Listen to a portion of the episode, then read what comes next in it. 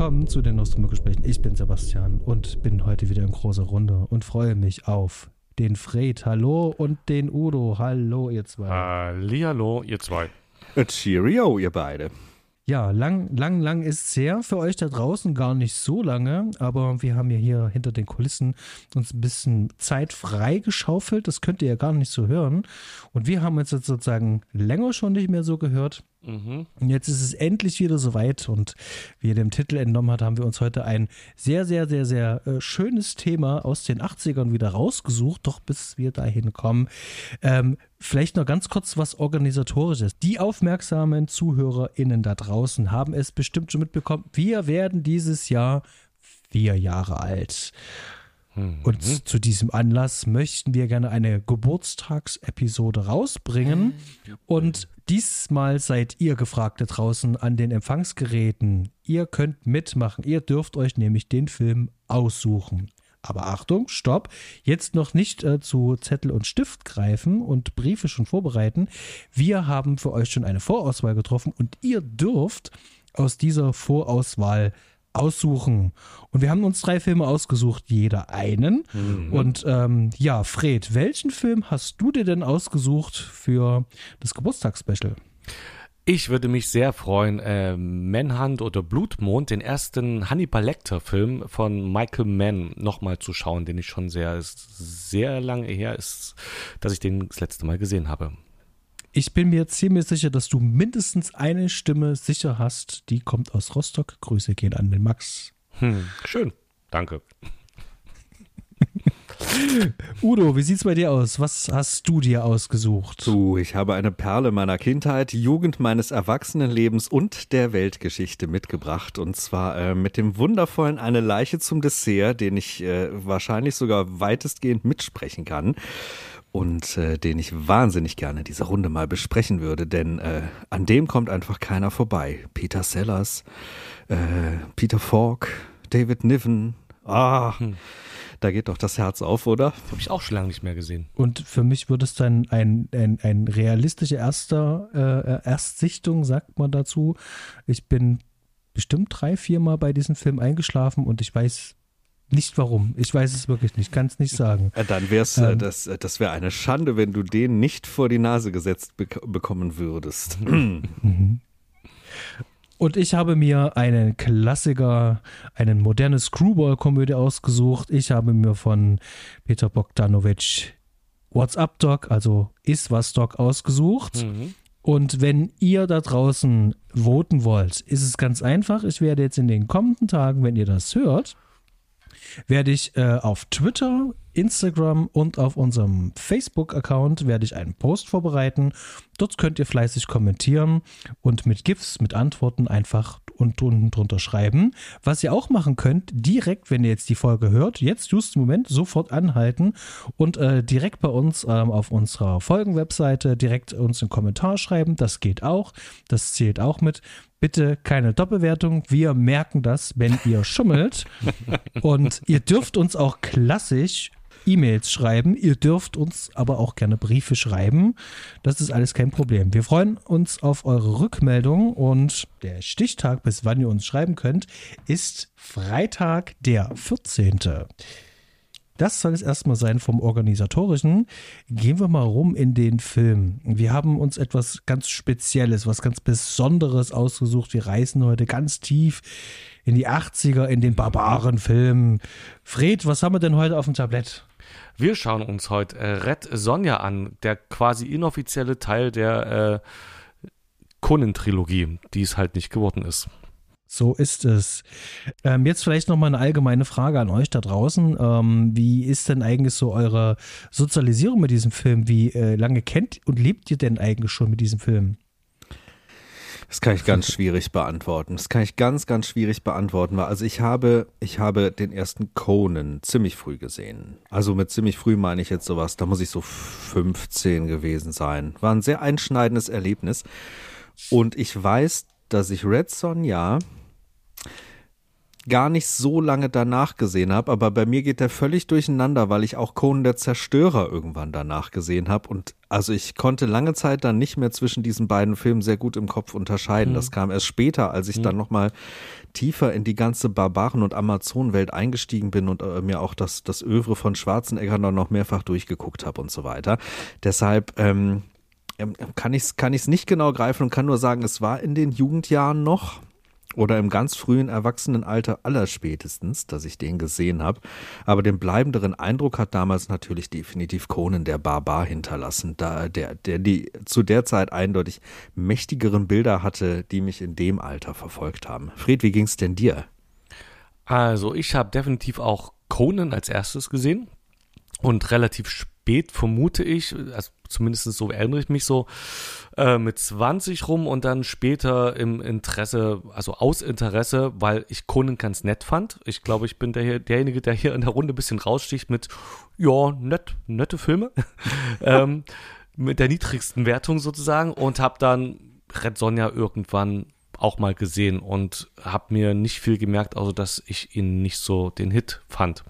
Nun haben wir ja ganz am Anfang in unserem Podcast auch schon mal über Conan gesprochen und da hat der Basti schon erzählt, dass er keine Ahnung, so als Siebenjähriger das erste Mal die äh, Red Sonja VHS hatte und die hoch und runter ähm, gespielt hat, noch lange bevor er Conan gesehen hat. Und eigentlich ist das wahrscheinlich dein Barbareneinstieg, Basti, oh, oder? Basti, ich verneige mich vor dir. Wahnsinn.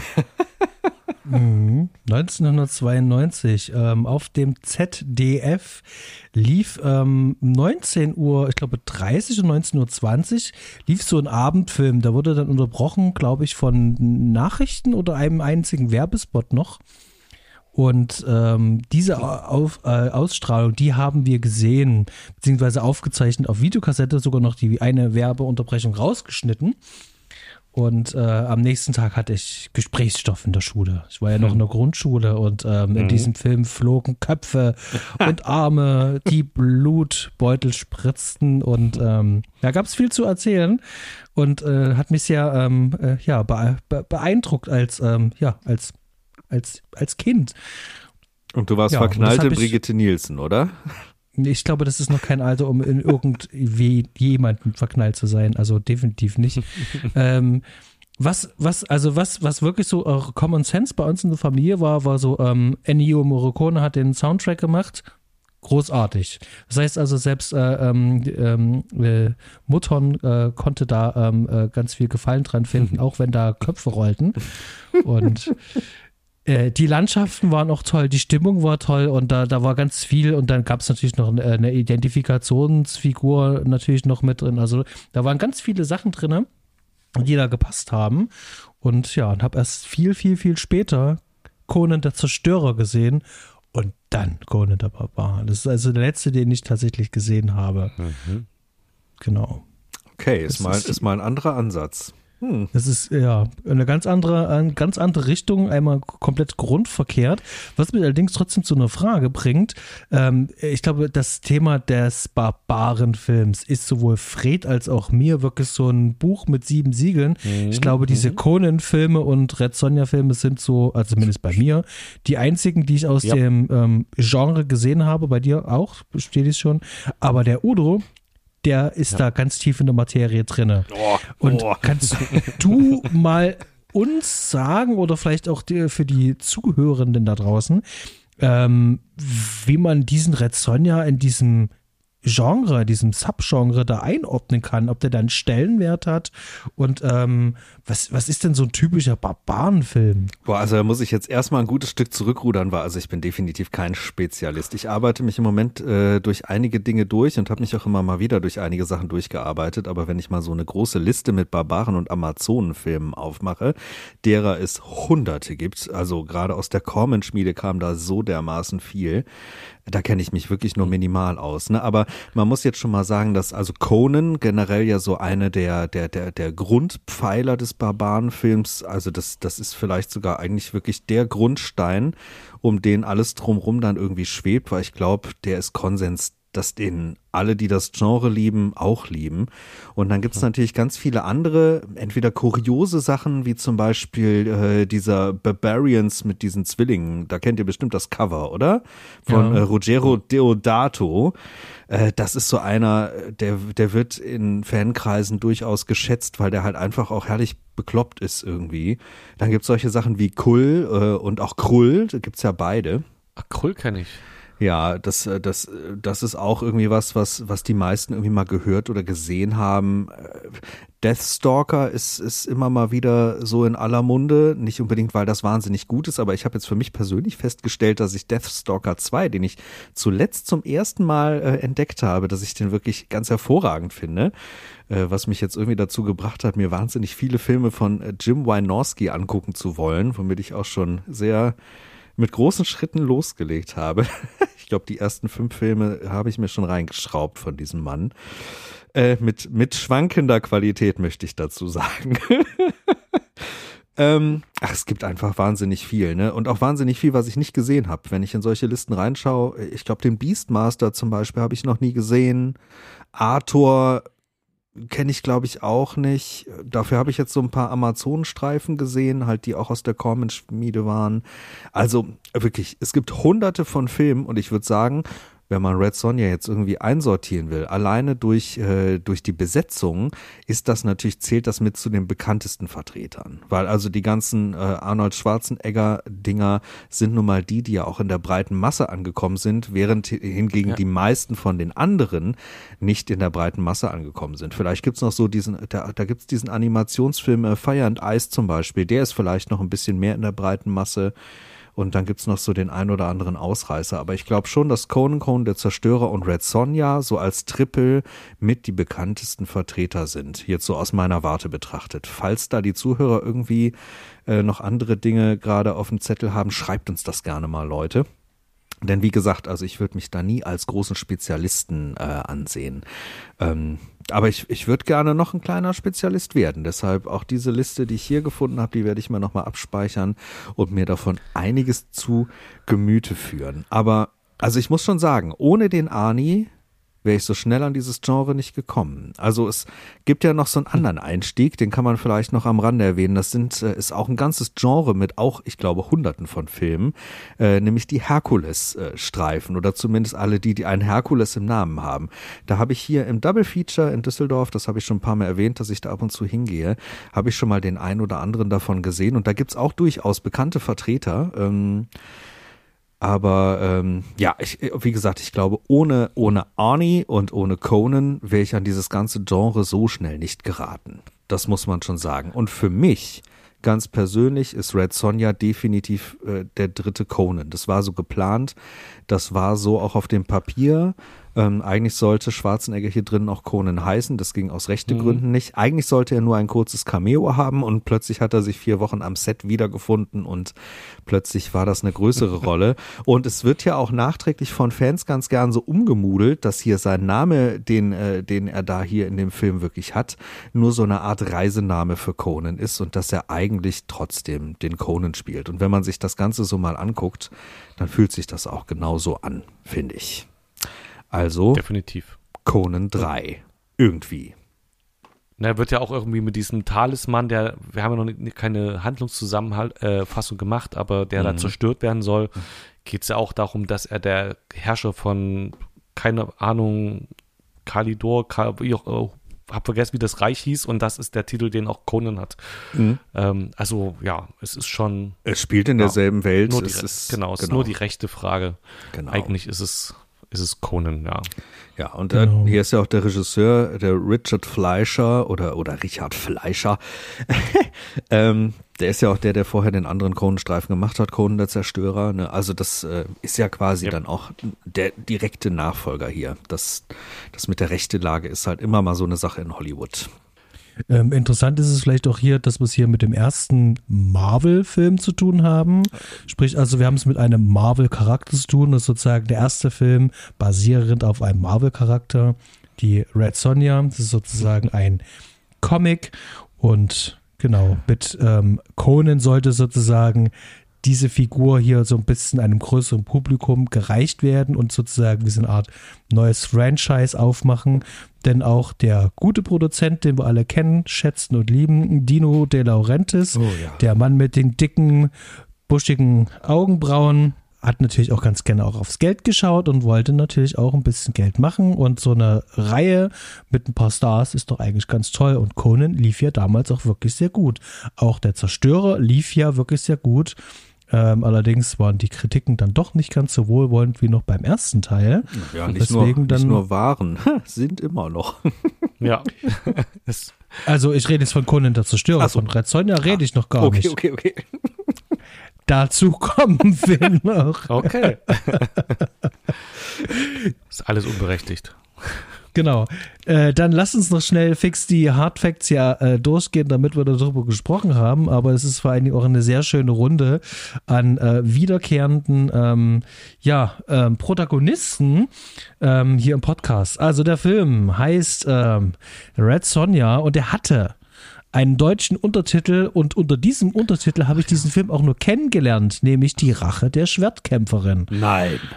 Doch. Ach, Ich kenne nur als Red Sonja, das ist ja krass. Äh, geht mir Genau. auch so. Im ZDF lief er unter die Rache der Schwertkämpferin. Okay.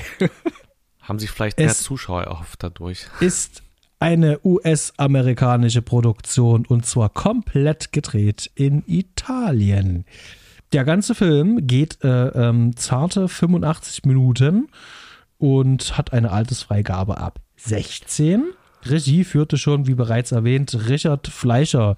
Ähm, Richard Fleischer ähm, ist ja wirklich eine Größe, kann man ja sagen. Also das ist ja wirklich jemand, der, der alles irgendwie gemacht hat und äh, irgendwann ist man bestimmt, wenn man ein bisschen filmaffin ist, über einen seiner äh, Filme gestolpert.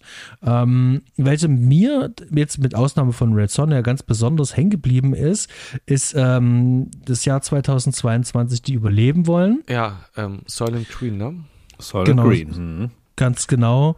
Und ähm, wollte gerade fragen, ähm, also 20.000 Meilen unter Meer, das sind so die zwei Filme, ähm, die ich auch schon ähm, relativ früh gesehen habe. Was sind denn so bei euch so die Filme von Richard Fleischer, die mit, mit denen ihr ihn verbindet? Auch Soylent Green bei mir, den habe ich auch zuerst von ihm gesehen, glaube ich. Oder also vielleicht nach, nach der Zerstörer und Red Sonja dann als nächsten. Das kann ich nicht genau au- aussortieren, wann da was war. Ich meine aber auch, ich habe seinen Boston Strangler gesehen, wenn mich nicht alles täuscht, aber echt marginale Erinnerungen daran. Und ich glaube, ich habe mit meinem Onkel äh, weil der sehr auf Kriegsfilme stand, äh, Tora Tora Tora mal gesehen, aber auch da ist die Erinnerung äußerst verschwommen. Uh, äh, und Fantastic Voyage sehe ich hier natürlich auch noch, den kenne ich ebenso. Ja, das sind so, glaube ich, die, die obersten. Ich habe tatsächlich bei Richard Fleischer kenne ich den Namen, weiß aber nie, was der gemacht hat. Und dann erst beim Nachschauen sehe ich dann, welche Filme, und das sind so ziemlich die, die ihr genannt habt, also selber gesehen habe ich bloß Soylent Green, denke ich, und achso, der Red Sonja und Conan der Zerstörer und äh, Tora Tora ist mir noch ein Begriff. Und bei den Rest sowas wie Dr. Doolittle habe ich möglicherweise gesehen, aber da gibt es ja auch zig Verfilmungen, glaube ich. Ja, ist, ähm, aber der Name an sich, äh, ohne dass ich mit Filmen verbinde, ist irgendwie immer da. Ich habe nur die Connection nicht. Ja, man kann tatsächlich leider auch sagen, dass ähm, Red Sonja äh, mit äh, die größte, äh, also die letzte große Produktion ist, die er betreut hat. Danach ging es dann mehr oder weniger rapide bergab. Oder kam auch nicht mehr so viel. Wie ich, wenn man hier mal schaut, äh, danach kam dann noch äh, Amityville Teil 3. Ähm, Aber er war da auch schon 70, ist schon okay. ja, es gibt aber auch andere RegisseurInnen, die ähm, weit über 70 noch ähm, Filme machen. Drehbuch. Cliff Exton und ähm, äh, George MacDonald Fraser. Den könnte man kennen. Das ist nämlich ähm, ein ähm, Romanautor. Der hat sich vor allen Dingen auf ähm, historische Romane auch eingeschossen und ähm, hat eben halt auch ähm, Drehbücher mit beigesteuert für Filme, die auch einen historischen Kontext hatten. Und das denke ich, das passt hier eigentlich ganz gut. Wie gesagt, basiert natürlich hier aber auch auf den Comics. Ja, der George McDonald, der hat ja auch die Drehbücher zu den Richard Lester Musketier-Verfilmungen, äh, ich will nicht sagen verbrochen, aber doch, vielleicht will ich sagen verbrochen. Doch, doch, ich möchte sagen verbrochen. Sehr schön.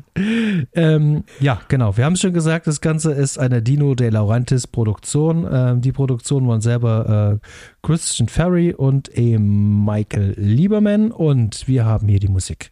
Ennio Morricone zum wiederholten Mal hier bei uns im Podcast. Oh Mann. Was für, was für ein Score, was soll man zu Maestro noch sagen? Der veredelt irgendwie jeden Film. Ganz ehrlich, während wir hier sprechen, ne, ich habe das Ding gestern Abend nochmal geguckt und also die gesamte Zeit bis jetzt und jetzt gerade immer noch, während wir hier quatschen, habe ich diese Musik in meinen inneren Ohren. Das ist ganz, es ist auf der einen Seite wunderschön, weil ich die Musik sehr mag, aber das ist ein Ohrwurm, der, der geht nicht raus. Das ist auch wirklich, oh, Hossa, anstrengend. Ähm, also da muss ich wirklich sagen, also ich würde ganz gerne mal so ein ähm, Best-of von Morricone äh, gerne mal live sehen wollen. Ich war jetzt erst kürzlich im Gewandhaus. Wir waren bei ähm, Brahms äh, und zwar das deutsche Requiem. Ist vielleicht musikalisch nicht ganz 100% mein Ding, aber der übertriebene Einsatz, also übertrieben im positiven Sinne, mhm. ähm, eines mindestens aus 70 Menschen bestehenden ja. Chor, Männlein wie Weiblein, ist unglaublich also das ist ein, es ist ein Erlebnis, das ist ein Gefühl, das ist eine Kraft, das ist eine Macht, die diese Menschen da mit ihrer Stimme da machen. Mhm. Und dieser Score hier von Morricone, der arbeitet ganz viel mit Chören mhm. und das gibt dem so eine ganz, ganz, ganz, ganz, ganz besondere Note. Also das finde ich ganz toll und der ähm, macht hier wirklich ähm, äh, der zieht hier wirklich alle Register, alle ähm, Trademarks, die er so hat, ähm, von der Konzertgitarre und Bass, was er manchmal noch mit einsetzt, über halt wirklich ähm, dieses orchestrale, diesen orchestralen Score. Ähm, er klingt ein bisschen ähm, äh, unabhängig äh, jetzt von Basil Polidoris, klingt ein bisschen anders, aber ist trotzdem irgendwie dicht dran. Aber man erkennt immer noch, das ist hier ein Morricone. Mhm. Können wir gerne nachher noch ausführlich drüber sprechen, aber hier an der Stelle kann ich schon mal sagen, also das ist, ähm, ja, ganz toll. Kamera. Giuseppe Rotuno, äh, die aufmerksamen HörerInnen da draußen. Wir haben schon mal drüber gesprochen und zwar in der Folge bei Wolf. Mhm. Ganz hervorragender äh, DOP und ähm, ja, er hat halt ganz viel hm. mit Feline zusammengearbeitet genau. und ja. ähm, es ist halt wirklich ein italienischer ähm, Altmeister und ähm, ja, da werden wir auf jeden Fall nochmal drüber sprechen. Und Schnitt, da ist er schon wieder. Der Frank, der Jay, der Urios, der uns auch den Basic Instinct gebracht hat. Oh ja, also man, man es direkt, oder? Wunderbar. Äh, können wir ja. auf jeden Fall nachher noch sprechen. Da habe ich noch zwei, drei ähm, äh, Talking Points dazu. Genau. Okay. Aber gehen wir mal durch die Besetzung. Ähm, Fred, wer spielt denn hier alles so mit? Der Dino de Laurentiis ist auf die Brigitte Nielsen aufmerksam geworden, wohl auch erst ein paar Tage vorm, oder Wochen vorm Dreh. Äh, ein Model, mehr weiß ich jetzt über sie nicht, ähm, aus ihrer Vorgeschichte. Und der Klatsch und Tratsch ist, dass sie natürlich dann mit Arnie eine Affäre am Set hatte und hinterher mit äh, Stallone ähm, verbandelt war. Ähm, und dann Arnold Schwarzenegger, das äh, als die, die eigentlich bekannt sind. Ähm, dann weniger bekannt, aber ein bekanntes Gesicht irgendwie schon, ist diese Sandal Bergmann. Ber Bergman, wie auch immer. Es, ähm, habt, habt ihr eine Verbindung zu der, außer bei Red Sonja? Ja, ähm, Conan, und oder? Conan. Und, Co ja, ja. und Conan, also außer jetzt die Filmreihe? Ja, nee, also Conan. Ich verbinde sie vor allem mit dem ersten Conan als Love Interest vom, äh, vom Schwarzenegger, also vom Conan. Mhm. Okay. Und dann, ähm, der äh, als kleines im deutschen, in der deutschen Synchro, wie wir nachher hören werden, noch sehr, sehr nerviges äh, Kind ist der Ernie Waste Jr., was ich spannend, also wen ich wiedererkannt habe, weil ich auch letztens Indiana Jones nochmal geschaut habe, ist der, der den umgedrehten Loki gespielt, den Eike im, ähm, im, als Filmnamen ist Ronald Lacey, der sagt mir eigentlich mhm. nur aus, äh, aus Indiana Jones und diesem Film was. Und von Prinz Tan, den, ähm, den Leibwächter, ähm, Falcon, Falcon. war das, ne? Äh, Falcon, äh, Paul L. Smith. Das Gesicht kam mir irgendwie bekannt vor. Man Als, hat auch viele äh, Sachen gemacht. Ja, der hat viele Sachen gemacht. Unter anderem im Dune. Zum Beispiel. Und bei Pieces ist er auch mit dabei. Das ist so ein Slasher-Gerät. Mhm. Okay. Ähm, aber, aber wen ich auf mhm. jeden Fall erwähnen würde, wenn du nämlich den Ronald Lacey nimmst vom, äh, mhm. vom Set von äh, Indiana Jones, da musst du eigentlich Pat Roach und Terry Richards auch mit reinnehmen, weil alle drei sind von verschiedenen äh, und auch gleichen Indiana Jones Produktionen quasi hier rübergerollt.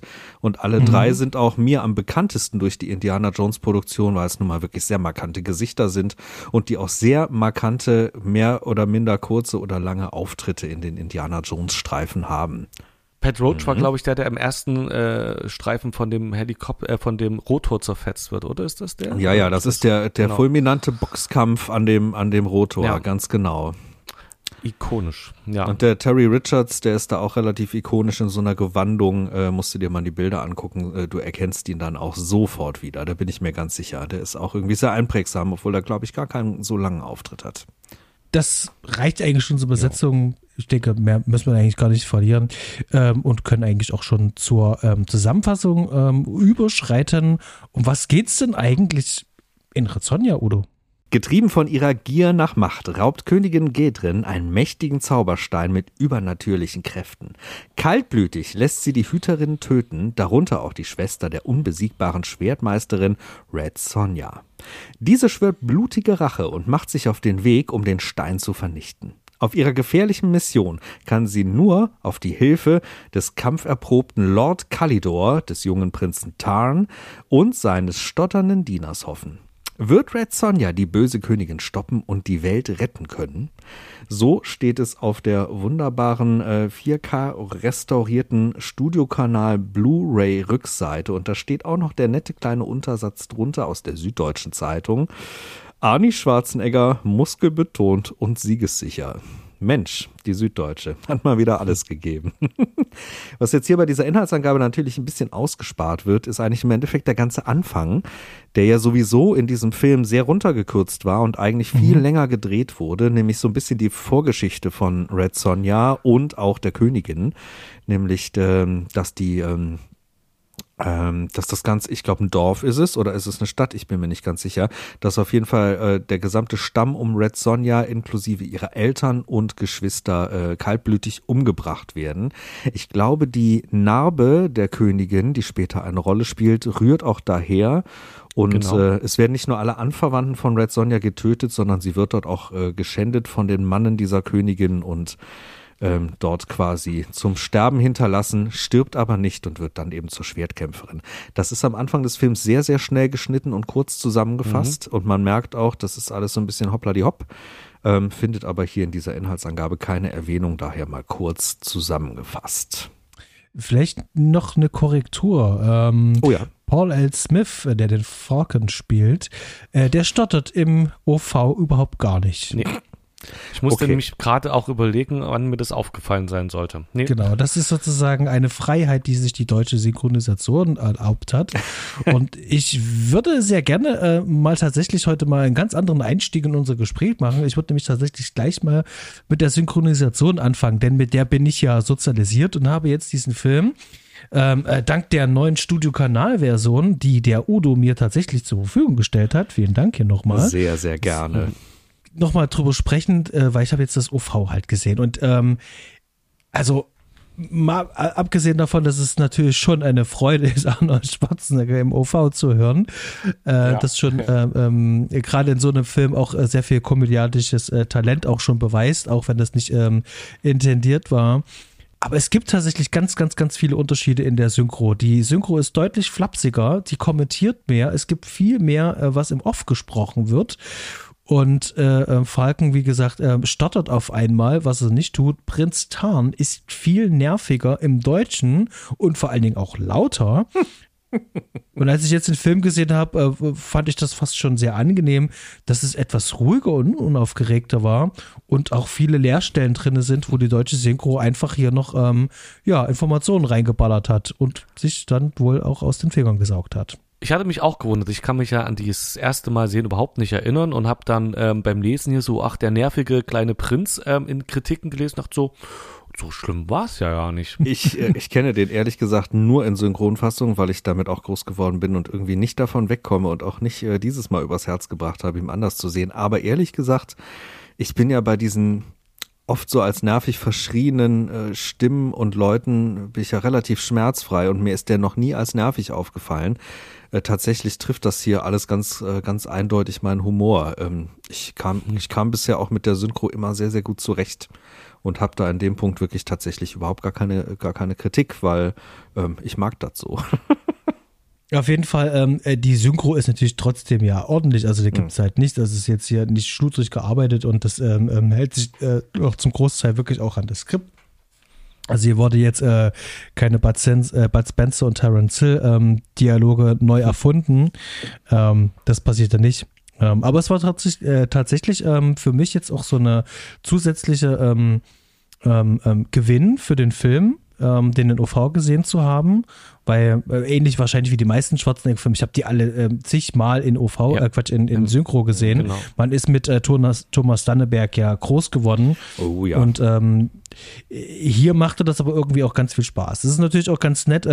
man hört schon, ähm, ähm, Schwarzenegger hat versucht, ähm, das Beste rauszuholen, indem er sich selber overgedubbt hat. Und ähm, naja, ähm, was, was nicht da ist, kann man auch hinterher nicht nochmal draufbringen. Aber ähm, sei es drum, er hat halt trotzdem halt einfach diese körperliche Präsenz. Ähm, er hat diesen ähm, im eigenen Gesichtsausdruck, also er braucht wirklich bloß an der Kamera vorbeizuschauen und äh, einen angestrengten Blick haben und äh, du, der hat so eine Körperlichkeit, der hat so eine, der hat so einen durchdringenden Blick, das, das, das macht schon viel, da muss er eigentlich gar nicht so viel sprechen. Und ähm, so viel ähm, Worte legt äh, das Drehbuch ihm glücklicherweise aber auch nicht in den Mund. Oh, der Arne, ne, da komme ich ja immer wieder ins Schwärmen, wenn ich irgendwas von dem gucke. Und ich habe auch total Bock auf seine neue Netflix-Serie und ich gucke mir einfach alles von diesem, diesem Mann an, muss ich jetzt mal also, ehrlich sagen. Ich bin eigentlich auch ein kleiner Fan, äh, ich sehe den auch gern, aber was für eine Serie. Oh, äh, ist gerade frisch der Teaser draußen, kommt im Mai, soweit ich das im Kopf habe, heißt Fubar und ist eine komödiantische ah, Agentenserie, äh, genau. äh, auf Netflix und ich glaube, soll so ein bisschen im Geiste von True Lies spielen, sowas in der Richtung. So sah mir das aus, so klang das. Ähm, was aber, glaube ich, um jetzt nochmal kurz den Bogen zurückzuspannen, du meintest vorhin äh, der Sehgenuss, äh, als es um die Synchro ging. Ich glaube aber, den Sehgenuss das, was den Sehgenuss hier am meisten für mich dieses Mal ausgemacht hat, und das war dieses Jahr für mich wirklich ein Augenöffner, ist diese neue Restauration. Ich muss da kurz, ja. ich muss da kurz drüber sprechen, weil wirklich, das sieht so unglaublich gut aus. Ich war wie ja. weggeblasen. Ich habe diesen Film wie nochmal völlig frisch erlebt, nochmal völlig frisch mhm. gesehen. Das sind so wahnsinnig schöne Bilder. Das sind so tolle Farben. Das es ist einfach ganz, ganz wunderschön, diesen Film so zu sehen. Da, also selten hat sich in meinen Augen eine Restauration so sehr gelohnt wie das hier. Denn, ja. ähm, also, ich hatte überhaupt nicht auf dem, auf dem Schirm, wie hübsch das alles ist. Also, wie toll diese Landschaften sind, ähm, auch wie mhm. diese Bauten sind, wie toll die Sets aussehen, wie unglaublich wunderschön diese Matte Paintings sind. Ähm, auch, auch wie gut hier noch, noch gearbeitet wurde mit, mit, mit Puppen und mit Tricks. Also, ich muss ehrlich sagen, das hat hier nochmal auf ein völlig neues Niveau für mich gehoben. Rein, rein visuell ähm, da, ich, war, ich war geplättet und beeindruckt. Wie ging es euch dabei? Ich stimme dir zu. Visuell war der, also optisch hat mir der Film sehr viel Freude bereitet. Ähm, ich hatte auch, äh, am Anfang habe ich, äh, war ganz kurz das, wo ich dachte, jetzt aber gar nicht so gut ins 4K über, gesiedelt worden, aber das war nur ganz kurz am Anfang, wo ich verstört war. Und danach äh, war es einfach, ist dieser Film einfach sehr schön anzuschauen. Ähm, äh, als ich den das erste Mal geschaut habe, konnte ich mit dem ja gar nichts, also hat mich einfach überhaupt nicht gerockt und vielleicht lag das auch daran, dass ich den auf einer schon zum tausendsten Mal überspielten Videokassette dann noch aufgenommen hatte und ähm, ja, auf, äh, optisch gehe ich da voll mit, ist einfach wunderbar anzuschauen. Alles mhm. an dem Film. Also ich kann da wirklich nur einstimmen. Es steht auch äh, tatsächlich, bevor der Film losgeht, steht also wirklich nochmal da, was die gemacht haben. Ja. Studio Kanal. Die haben den Film also in 4K abgescannt und haben hier jedes Bild einzeln angefasst. Also das wurde also hinterher gesäubert das wurde komplett ähm, ähm, digital aufbereitet, sprich also Color Grading wurde nochmal angelegt. Und ich muss dazu sagen, ich bin kein riesengroßer Fan davon, wenn ähm, Color Grading nochmal angelegt wird, wo die Stimmung von dem Film durch sozusagen ähm, neues äh, ähm, ähm, ähm, ähm Farbmanagement ähm, äh, bearbeitet wird, beeinflusst wird. Hier finde ich das aber so gut gemacht, also ähm, dass es auch passt zum Material, dass man das Gefühl hat, es könnte noch aus der mhm. Zeit sein. Ähm, also gerade was die Farbkontraste angeht, toll gemacht. Also da bin ich ein riesengroßer Fan von. Und äh, die haben es, wie ich finde, auch richtig gemacht. Und zwar haben die wenn man das Material säubert, äh, dann verschwimmt, äh, dann verschwindet ja auch das Filmkorn automatisch. Und die haben dieses Filmkorn aber wieder drüber gelegt. Sprich, also die haben von diesem Original ähm, ähm, Filmstock ähm, haben die sozusagen einfach das nochmal als Layer noch mit drüber gelegt, digital später, mhm. dass du immer noch ein bisschen dieses haptische Feeling hast. Das finde ich ganz, ganz, ganz, ganz bezaubernd und wahnsinniges Bild. Und wir sind ja hier keine Influencer, heißt, ähm, ähm, wir sind nicht gekauft von Studiokanal oder sonst wen, aber wenn ihr euch den Film zulegen wollt, holt euch unbedingt äh, diese Studio-Kanal-Version. Ja. Die haben auch das Original-Filmplakat. Ähm, Renato Casaro. Genau, der, der hat auch ähm, ganz äh, große Filmplakate gemacht, wie unter anderem der mit dem Wolf tanzt. Auf der Studiokanal ähm, äh, DVD findest, findet ihr da auch äh, ein Extra, ganz viele Extras, unter anderem ein anderthalbstündiges ähm, ähm, Dokumentation über eben halt genau diesen. Also ich kann die jedem ans Herz legen, die ist vor allen Dingen auch nicht sehr teuer. Ähm, also ihr müsst hier kein, keine unnötigen Summen ausgeben und äh, von uns definitiv eine ganz, ja. ganz, ganz klare Empfehlung.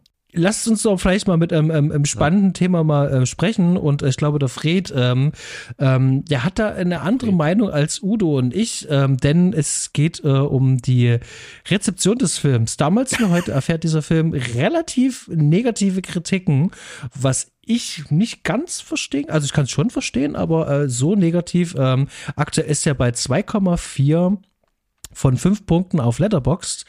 Und ähm, das ist ja bei IMDb. Genau, das ist schon ähm, eine ziemlich klare und deutliche Sprache. Ja. Ähm, 35 und von 100 würde, bei Metacritics. Pff, Manfred, was ist da los? Warum? Rotten Tomatoes sind sogar 15 Prozent. Oh, oh, Leute, also Menschheit, was ist da los? Fred, erklär uns das. Also jetzt muss ich den Film gleich schlecht machen, wollte ich gar nicht. Ich hätte lieber mit was Guten angefangen, weil es gibt ja auch einiges, was ich gut finde. Nur ist es eben das, ähm, nö. das was schön ist, ist äh, an dem Film die Musik, vielleicht nicht der beste, das Beste, was Morricone gemacht hat, aber ähm, das Beste an dem Film vielleicht oder mit eins der besten Dinge.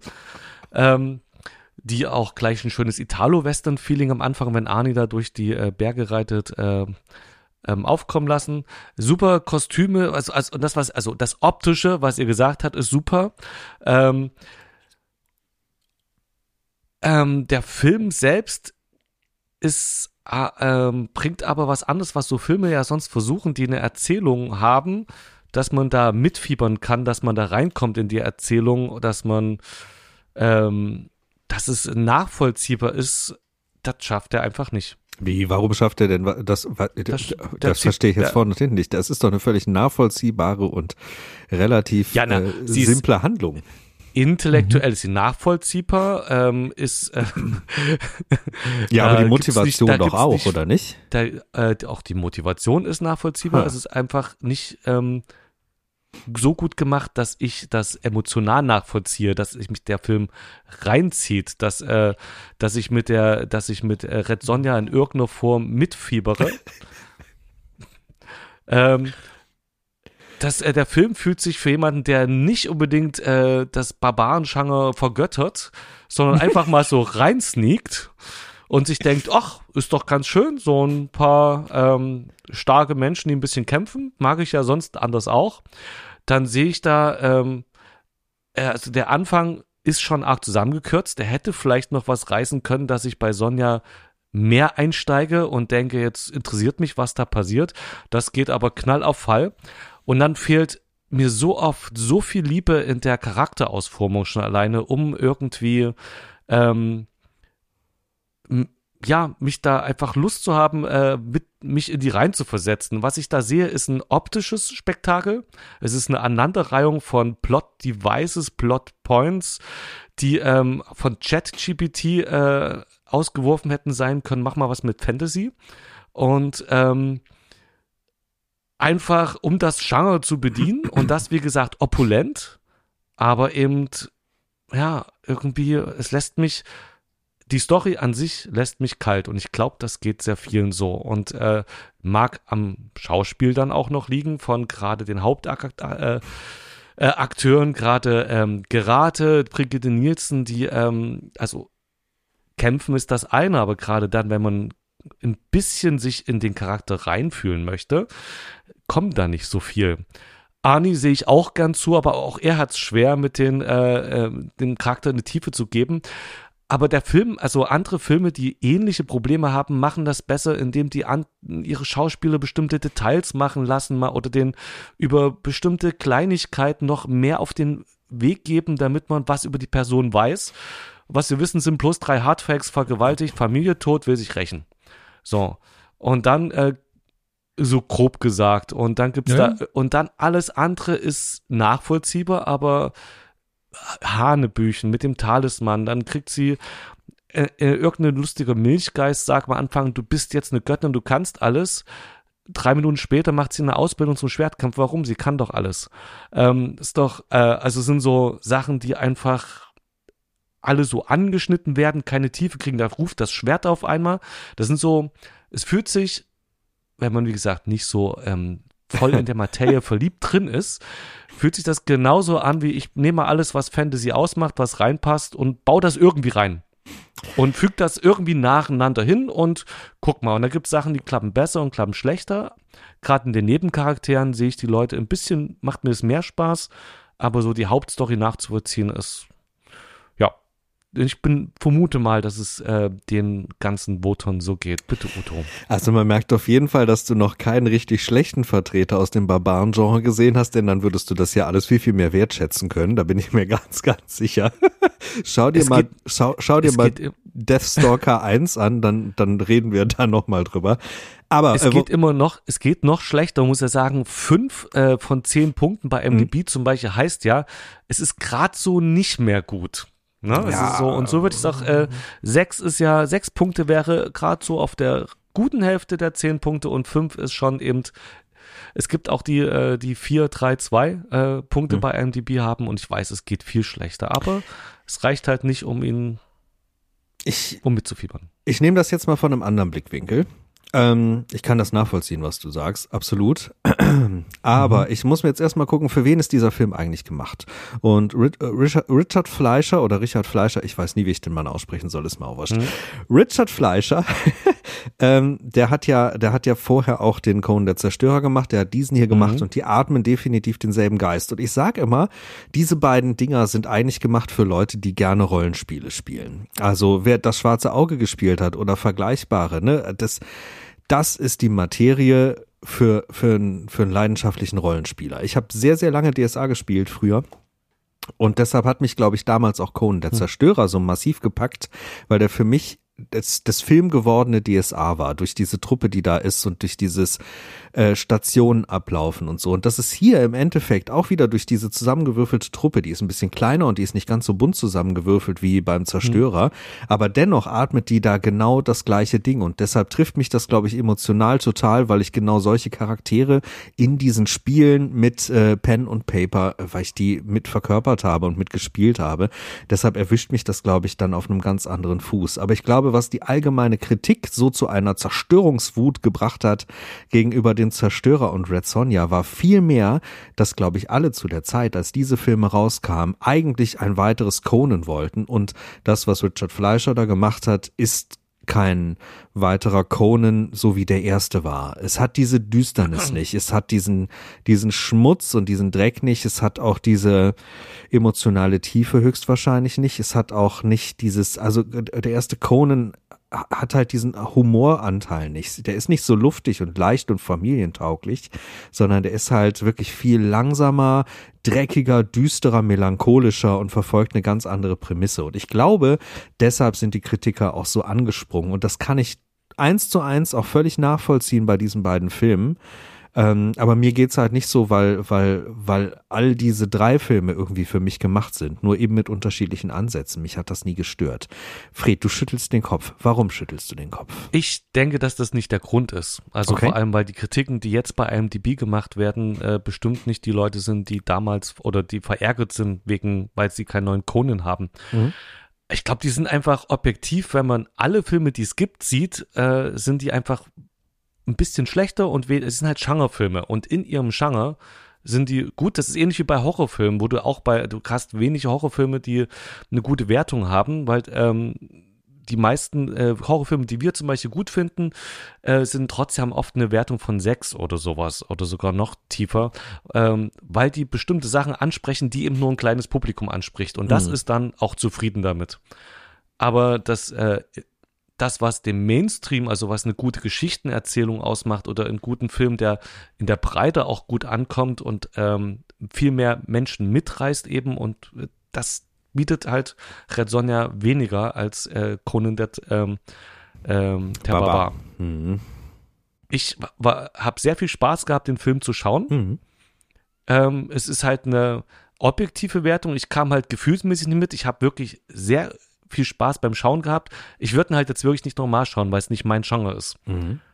Ähm, und ich würde trotzdem empfehlen, den Film zu schauen. Ähm, vor allem aber, also mit dem Disclaimer vorneweg, ihr werdet den Film mögen, wenn ihr die Schauwerte mögt. Und wenn ihr das Genre mögt, werdet ihr ihn auf jeden Fall mögen. Und wenn ihr beides das nicht könnt, also nur den Film einfach schauen und das Genre nicht mögt, dann wird er halt nichts für euch sein. Mhm. Aber es ist ein Film, den ich zumindest einmal schauen trotzdem empfehlen würde. Ich, ich kann das alles nachvollziehen. Das ist ja, ähm, ich habe schon ähm, weitaus ähm, ähm, bessere Filme äh, schon schlechter gefunden als, äh, als hm. diesen hier. Und ich finde den hier tatsächlich gut, weil ich weiß, was es ist. Ähm, das ist halt ein wirklich super cheesy Ding. Und das ganze Drehbuch, wenn man das so will, das ist halt einfach eine riesengroße Schnitzeljagd. Ähm, du hast mhm. schon gesagt, Abenteuerfilm. Da geht's von einem Setpiece zum nächsten. Und dafür brauchen wir halt einen MacGuffin. Und das ist dieser Talisman. Ja. Dann haben wir sozusagen Helden, Antagonisten und die werden zusammengewürfelt, wie du es gesagt hast, das schwarze Auge. Und ähm, dann haben wir halt eine tolle Ausstattung, tolle Kamera, tolle Landschaften und dann let's go. Da hier wird keine Kunst gemacht, da wird hier einfach ein Abenteuerfilm gemacht. Yo. Und wenn man die ersten drei, vier Minuten dieses Films gesehen hat, inklusive ähm, äh, ähm, äh, äh, eine Erklärtext, ne, der am Anfang erstmal noch ganz kurz nochmal alles äh, einsortiert, ja. ja. Mhm. Ähm, ja dann weißt du ja eigentlich schon, was das für ein Film sein wird, der gleich kommen wird. Ganz besonders, äh, wenn man dann diese äh, Rückblenden hat und Red Sonja-Szene, wo du merkst, okay, ähm, hier ist eigentlich wahrscheinlich eine andere Tonalität irgendwo mal geplant gewesen. Das kommt jetzt nur als Rückblenden, ganz kurz als Schnipsel. Und dann hast du, wie du schon gesagt hast, äh, diese ähm, äh, diese äh, Geist, Engel, was weiß ich halt, die die dann auf einmal äh, zu ähm, der Red Sonja halt macht, das ist schon der erste riesengroße cheesy Moment. Du denkst sowieso, Alter, was ist denn das für ein Quatsch, Mann? ähm, und ähm, guckst du dann aber weiter, weißt du ganz genau, wenn ich jetzt weiterschaue, bin ich selbst dran schuld, dass ich weiterschaue, eben halt, weil ich gerade gesehen habe, das wird jetzt ein ganz schöner Quatsch und das wird ja auch nicht besser. Das heißt also, mit jeder weiteren Minute weißt du ganz genau, okay, ich lasse mich jetzt auf den Quatsch ein. Alles klar, okay, cool. Und wenn, also so geht's mir halt. Heißt also, ich habe äh, ganz viel Spaß vor allem auch daran, dass ich dieses Drehbuch mit dieser ganzen Struktur ähm, dieser Schnitzeljagd halt auch einfach nicht sehr ernst nehme und sie einfach treiben lasse. Und da funktioniert der Film ziemlich gut. Der hat ein hohes Pacing, der hält mich bei Stange. Mir wird es nicht langweilig. Ich bin da vorher halt drin, aber ich darf halt auf gar keinen Fall die Logik äh, dieses Drehbuchs hinterfragen oder allgemein die Logik, ähm, wenn du sagst, äh, äh, Charaktertiefe, die können da nichts entwickeln, auf gar keinen Fall. Ja, das könnten die Schauspieler niemals tragen, also welche, das wäre ja auch gar nicht möglich. Welche Charaktertiefe hat denn jetzt zum Beispiel Indiana Jones? Aber da ist ja im Grunde genommen der gleiche Film im nicht äh, im nicht barbaren Genre. Oh, oh, oh, oh, oh da zeigt der Basti gleich den, den Harrison Ford Finger. Ich sehe es. Ja, Harrison Ford hat sehr viel Charakter reingebracht in Indiana Jones und das sind Nuancen. Es ist egal, ob das die Schlange ist, ob das der Hut ist ähm, und viele, viele, viele, viele andere Kleinigkeiten. Genau. Und Spielberg achte da ganz besonders genau. halt drauf. In diesem Film gibt es davon halt, halt, halt, halt, halt, nicht, nicht nichts. Äh, Schwarzenegger macht, äh, macht auch wieder den Signature-Move mit dem Schlag von oben, äh, macht er bei einer Kreatur. Äh, auch die, die Nuancen gibt's auch hier. Die also, sind nur völlig anders. die sind nur völlig anders, genau. Wir reden eigentlich da, äh, äh, eigentlich äh, sagen wir das Gleiche, weil du sagst auch ja, die ganze ja. Zeit diesen Quatsch. es ist eben, ja, ähm, genau, es ist halt Quatsch. Es ist eben, äh, es geht ja, nur um die Qualitätsstufe und ich kann ja auch in Quatsch genießen und auf der Quatschebene ist der Film sogar gut. Also es ist halt ein guter Quatschfilm. Aber es ist genau. eben kein guter Film. Und äh, das ist halt das, was, was ich nicht? eben äh, Es ist ein guter Quatschfilm. Also er nimmt sich, also ich finde nicht, dass dieser Film sich wirklich äh, sehr ernst nimmt. Also der könnte ja. sich eventuell zu der Zeit ernst, aber ich kann den Film nicht ernst nehmen, aber der macht Spaß. Natürlich kannst du den nicht ernst nehmen, aber klar, also, aber ich würde jetzt äh, unterstellen, dass die es gern besser gemacht hätten. Also dass die, äh, wenn äh, schon gern das besser verbunden hätten und gern mehr reingezogen hätten und gern mehr ähm, das, was dann eben jetzt, ist ja ein doofer Vergleich mit Indiana Jones, aber das, was an Details von, von so vielen Departments im Film zusammenkam, um dich mehr reinzuziehen, dass sie davon ja. theoretisch gern mehr gemacht hätten. Sie hatten halt bloß die Ideen nicht oder also das ist das, was den Unterschied macht. Das heißt nicht, dass man bei Red Sonja nicht großen Spaß haben kann. Es ist eben einfach nur, dass wenn man ähm, halt einfach äh, zuschaut und sich auf den Quatsch halt nicht äh, einlassen kann, dann funktioniert er halt schlechter. Also hat oder mhm. schlechtere Chancen. Ähm. Das, das, ist halt eine Grundsatzdiskussion generell ja, wie man Filme bewertet. Ne? Und der muss ich mich immer wieder stellen als Fan des Slasher-Genres, wo man, wo man hunderte mhm. von Filmen hat, die alle völlig nach dem gleichen Muster laufen und meistens unterm Strich erstmal ziemlich dämlich geschrieben sind, wo ich aber trotzdem viele davon schlicht und ergreifend als mindestens gut ansehe und das auch ganz allgemein, weil ich dann sehr speziellen Blick drauf habe, was ich für gut halte und für nicht gut halte. Und das ist eben ja. wirklich rein eine subjektive Angelegenheit und so ist es hier halt auch. Und ich würde jetzt mal sagen, wenn man den mal einsortiert, ähm, kriegt er schon viel Schimpf und Schande, was er, finde ich, in dem Genre, in dem er sich bewegt, nämlich dieses äh, ähm, Fantasy-Genre oder dieses Barbaren-Subgenre, wenn man so möchte, dann bewegt er sich da schon klar im oberen Drittel der Qualitätsstufe, weil der einfach so viele Qualitäten mitbringt, dass das ein wirklich guter und starker Film ist und viel von den kritischen Worten nicht verdient hat. Dass das natürlich bei einem breiter angelegten Publikum mit einem breiten Filmgeschmack und nicht unbedingt dem Fokus auf Subgenres, dass das dann nicht ganz so qualitativ hoch angesehen gesehen wird, wie, äh, wie wir das teilweise halt tun. Ähm, das ist natürlich völlig klar. Aber ich bin da halt ein sehr subjektiver Mensch und ich gebe auch einem richtig miesen Slasher in den Augen anderer durchaus mal neun Punkte, wenn ich den selber richtig geil finde. Ja, Bei mir ist das, ist da. Mir ist, mir ist das halt egal, ob das jetzt clever geschrieben ist oder nicht. Mich soll das unterhalten. Für mich ist ein Film ein Unterhaltungsprodukt. Das darf mich fordern, das darf mich zum Lachen bringen, das darf mich auch gerne mal zum Schmunzeln bringen oder auch einfach nur zum Abschalten. Und der hier, der ist halt, der ist halt kein Film, der mich jetzt intellektuell herausfordert, aber der fordert mich halt visuell heraus und ich finde, der hat eigentlich nur zwei ernsthafte Schwachstellen, die ich persönlich kritisch beleuchten würde. Und das ist für mich der Einstieg und das Finale. Und alles andere würde ich erstmal sagen, finde ich persönlich richtig gut, stark und interessant. Natürlich mit, mit Abstrichen beim Schauspiel und so, aber das mag ich beim Schwarzenegger ja grundsätzlich eh ganz gerne und bei Brigitte Nielsen kann ich da auch sehr, sehr deutlich drüber hinwegsehen, weil die das ja einfach mit unglaublich viel Gemenschel machen. Das gefällt mir, wie die das miteinander machen. Das ist zwar Käse, wenn die da so einen Schwertkampf miteinander machen, um irgendwie in die Kiste zu steigen, aber ich mag das trotzdem richtig gerne. Ich mache dem Einstieg halt definitiv den Vorwurf, dass der viel zu, äh, zu hastig ist ähm, das ist mir zu flott zusammengesäbelt, da hätte ich gerne mehr gesehen. Und ich mache dem Ausstieg, also diesem Finale, wo das ganze Ding zusammenstützt, mache ich den Vorwurf, das ist mir zu lang dafür. Das hätte ich gerne ein bisschen kürzer gesehen. Das verliert irgendwo immer meine Aufmerksamkeit. Irgendwann verliert es mich da ganz kurz. Ich weiß auch nicht warum, aber ich habe das jetzt jedes Mal, den ich den gesehen habe, dass mir dieses, es stürzt zusammen und sie fliehen aus diesem Gebäude. Diese Passage ist mir ein Tick zu lang ja, also das, äh, das Ende ist dann, äh, wirkt äh, so und so ein bisschen beliebig. Ähm, also was heißt beliebig ist übertrieben, aber so eben, wie du sagst, lang und man ist, mhm. bin, äh, ist dann abgeschalten. Wo, wie gesagt, bei mir so und so das Problem ist, dass der Film mich nicht aufgrund einer Story catcht, ähm, mhm. sondern die einzelnen Momente und jeder Moment für sich schön ist und auch äh, für äh, aus, man aus meiner Sicht hätte ein bisschen mehr draus machen können. Aber ich warte halt auf den nächsten Moment und jeder Moment muss mich halt äh, jede Szene von neuem wieder überzeugen, weil es äh, für mich keine gute Konsistenz da ist, die mich äh, durch die Story hangelt, also da mhm. mitnimmt. Und da, also am Ende hat er mich auf jeden Fall verloren. Dann äh, dieser ewige Abkampf äh, und dann ziehen die nochmal durch den Tempel und sowas. Äh, und ja, da gucke ich ein bisschen die Kulissen an und freue mich. Basti, wie hast du das empfunden mit dem Einstieg und dem Ausstieg? Ging es dir da ähnlich? Also Einstieg, ähm, also, also wenn man jetzt weiß, wenn man ein bisschen Trivia nachgelesen hat, dann, dann weiß, dass die Szene ja eigentlich viel länger mhm. gehen sollte, dass mhm. dieses äh, äh, Haus eigentlich in Brand gesteckt worden ist mhm.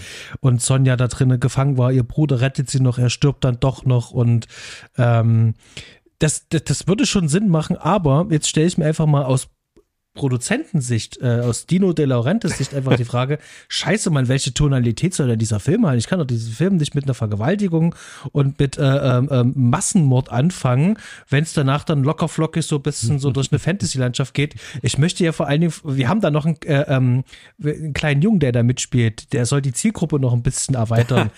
ähm, das, das geht nicht, das können wir nicht machen. Und der Richard sagt dann so, wow, kürzen wir das ein bisschen ein. Kein Problem, dann machen wir das halt. Heißt also, ich kann zumindest diese Entscheidung verstehen, mhm. äh, warum das gemacht worden ist. Und die fließt in, in meine Seherfahrung damit ein, denke ich mir so, okay, da, da, bin ich halt mit fein. Ich, ich störe mich jetzt auch nicht wirklich an diesen ähm, Nebelgeist da, was sie dann zu dieser Red Sonja dann halt macht, weil das ist halt einfach bescheuert. ähm, deal with it. Und, und das ist wirklich so ein, entweder bin ich jetzt hier raus, wie ich schon gesagt habe, oder bleib jetzt halt dabei. Ähm, das Ende, ob das lang ist. Ich finde ja das Set ja ziemlich geil. Mhm. Und ich finde es cool, wie die da drin rumirren und dass das halt auch sehr groß gewesen sein muss. Mhm. Ähm, das dass du das halt auch spürst. Mhm. Das hat so eine Haptik und das ist äh, ganz toll. Und äh, dann dazwischen auch noch diese ganzen Miniatureffekte. Und ich habe mich da einfach nur dran gefreut. Ich fand das immer bloß witzig, dass dann bestimmte ähm, Teile von dieser Burg äh, ähm, mehrfach dann explodieren. Ja. Du denkst wie, das Stimmt. ist doch gerade doch eigentlich schon in die Luft. Naja, ist ja egal. ähm, ja. Und, und ähm, ich hatte da tatsächlich jetzt wirklich kein, kein, keine Probleme. Ich hatte mhm. tatsächlich eher wirklich so die Probleme, die lagen alle beim, beim, beim Schauspiel. Jetzt wird es natürlich im, in der OV noch ein bisschen transparenter, ähm, woran es halt auch einfach liegt. Ähm, und Schwarzenegger und, und, und, und Nielsen, die, die können so nicht schauspielen. Ich weiß nicht, ob mhm. Schwarzenegger überhaupt keinen Bock hatte, weil bei Conan hat er eine ganz andere Leistung gebracht. Aber Milius ist wie auch die meisten guten Regisseure schlau genug zu wissen, wie sie einen Schwarzenegger inszenieren müssen, wann sie wo wegschneiden, wann die Stimme aus dem Off kommt. Bei Conan der Zerstörer gibt es zum Beispiel eine Szene, da hört man, da wird ähm, äh, reingeschnitten, da wird auf jemanden anderen geschnitten, während Schwarzenegger spricht und erst dann, am Ende seiner Worte, schneidet man auf Schwarzenegger. So eine Sachen. Mhm. Hier sieht man ihn teilweise komplett äh, ähm, sprechen. Und von Anfang an, die ganzen Szenen. Und das ist dann, denkst du wie, ah, bitte nicht mehr, nicht mehr, nicht mehr reden. Das, äh, ich, also, die, hat keine Glaubwürdigkeit. Und bei Brigitte Nielsen, die hat auch wie Schwarzenegger so eine Körperlichkeit, der nehme ich das auch ab. Aber wenn die was, was sagt, das ist immer so ein, aber mhm. Udo, du hast vor uns einen guten Punkt gebracht, du hast gesagt, du kannst drüber hinwegschauen. Mhm. Und das konnte ich auch ich konnte es trotzdem drüber hinwegschauen. Das ging. Ich konnte das ausblenden. Also es hat mich nicht so sehr vordergründig gestört, aber ich durfte halt nicht drüber nachdenken. Mhm. Und da bin ich auch wieder bei dem Punkt, ich nehme den wirklich von Anfang an, nehme ich diesen Film nicht für voll. Ich nehme, das ist kein ähm, ernsthafter Film, sondern das ist halt einfach ein sehr unterhaltsames Stück Fantasy-Kino, Fantasy, Spektakel. Das ist ein Spektakel. Das ist ein Spektakel und das hat halt auch viel Humor drin. Ne? Und das finde ich hat in diesem Genre auch durchaus seinen Platz verdient. Das ist auch das, was mir jetzt bei Death, Deathstalker 2 so gut gefallen hat. Da konnte ich einfach den ganzen Film durch entweder schmunzeln oder lachen. Und das geht mir hier an vielen Stellen ja. genauso. Oder an manchen Stellen ha habe ich auch Hochachtung vor dem Film. Das habe ich zum einen, wenn ich so eine Kammer sehe, wo ich mich echt frage, wie viele Menschen da diese Kerzen angezündet haben müssen. Heilige, mhm. verdammte ja. Scheiße, was. Wow. Ja was für ein Set. Sowieso finde ich die Sets brillant, aber da ziehe ich immer wieder die mhm. Augenbraue hoch. Aber dann höre ich auch sowas wie Schwarzenegger hat ja alle seine Stunts selber gemacht und sehe diesen unwahrscheinlich guten Kampf mit diesem Wasserdrachen oder wie, wie man das Wasserschlange, ich weiß nicht genau, wie man es beschreiben soll, aber diese Killing Machine. Killing Machine, ganz genau, so, so ein kleiner Augenzwinkerer in Richtung von, äh, von Terminator fand, fand ich einen unfassbar guten Kampf und ich fragte mich wirklich, wie sie das gemacht haben und wie da auch Schwarzenegger hin und her geschleudert wird und dass der diese Sachen auch noch selbst gemacht hat, da ziehe ich meinen Hut vor und da wirklich, da fieber ich auch mit. Das muss ich ganz ehrlich sagen. Ich finde, das ist wirklich ein, ein, Kampf, der, der mir unter die Haut geht, aus reiner Action-Warte. Ähm, aus, aus, aus reiner Action-Sicht, da äh, finde ich toll, finde ich richtig gut gemacht. Kriegt mich die Action-Szene hat auch wirklich funktioniert. Also die Kämpfe waren insgesamt, ähm, haben ja. einen Schauwert gehabt, also ähm, haben als in sich funktioniert. Wie gesagt, die emotionale Bindung war bei mir nicht so groß, dass ich jetzt wirklich über irgendwas gefürchtet habe, was sonst ja in einem Kampf dienstwert wäre, dass ich mit einem der Protagonisten äh, drum fürchte, verletzt oder getötet mhm. zu werden. Ähm, aber dieser ähm, Killing Machine äh, Kampf quasi, das, der, da kommt wirklich Spannung auf. Der ist richtig gut. Ja, finde ich auch. Und der ist halt echt toll getrickst. Ich finde sowieso auch die Kreaturen, die hier zum Einsatz kommen, die sind generell sehr gut getrickst und äh, da hat auch oh, der ja. Zahn der Zeit nicht krass dran genagt. Bei der Spinne kann man vielleicht noch so mal ein bisschen, ein bisschen drüber, drüber schmunzeln, ja gut, aber selbst die finde ich eigentlich sehr, sehr geil gemacht und ich bin ich sehr dankbar, dass das keine zehn Jahre später gemachte CGI-Spinne ist, ähm, sondern es sieht sehr geil aus, wie es eben, wie es eben da so ist. Ähm, nee, muss man sagen. Für mich hätte ruhig hier und da das Blut noch ein bisschen mehr spritzen dürfen.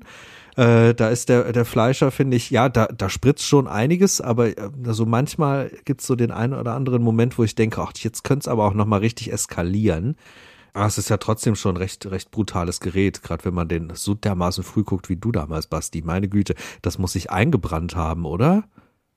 Ja, ja. Also gerade dieser Einsatz von Blut und wo, wo diese, diese Räuber den kleinen Prinz da mhm. äh, überfallen. Oh ja, das. Ähm, dann wird er ja am Bauch so richtig ja so äh, aufgeschnitten mhm. und du siehst auch noch dieses äh, Gesicht halt noch von ihm ähm, kurz bevor er stirbt und diese Geräusche, die er dann macht, ähm, das brennt sich schon auf der Festplatte. Also mhm. ich ähm, empfand ihn jetzt auch beim, beim Wiederschauen doch schon ähm, als ganz gut knusprig. Äh, also dafür, dass der ja in der Tonalität, der ja eigentlich ganz woanders ja eigentlich ist.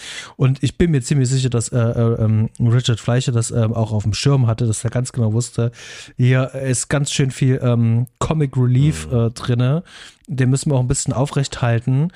Aber wie hat es ähm, Maria Schreiber so schön gesagt, ähm, ähm, als sie äh, bei der Premiere war, ähm, also wenn du mit dem Film hier durchkommst, ähm, dann kann dir gar nichts äh, mehr passieren. Sie meinte, glaube ich, sogar wörtlich, wenn der Film deine Karriere nicht ruiniert, dann schafft's ja. kein Film. Genau. Ja. Und ich glaube, Arnie sagt auch selber, hat. dass er das immer wieder als Folterinstrument gegen seine Kinder angedroht hat. Falls die nicht mhm. richtig spuren, müssten sie irgendwie zehnmal hintereinander Red Sonja gucken. Er hält das wohl für einen seiner schlechtesten Filme. Arnie, ich unterschreibe viel, was du so erzählst, aber das unterschreibe ich definitiv nicht. Äh, da gibt's ganz andere Geräte in deiner Vita. ähm, ja, also äh, er, er, hat da, er hat da keine hohe Meinung von. Aber ich glaube, das liegt halt auch in der Produktionsgeschichte, weil das damals echt mit dem Deal mit äh, Laurentis nicht so richtig sauber gelaufen ist, äh, dass mhm. er da plötzlich viel länger äh, war und ich glaube auch nicht genug dran verdient hat und etc. pp. Er hat seinen Vertrag danach ja auch äh, beim De Laurentiis gekündigt. Das wird Gründe jo. gehabt haben. Dementsprechend, ja, ähm, kann ich da den Unmut absolut verstehen. Wir, wir, wir, wir waren ganz viel ähm, auch bei, bei Visualität.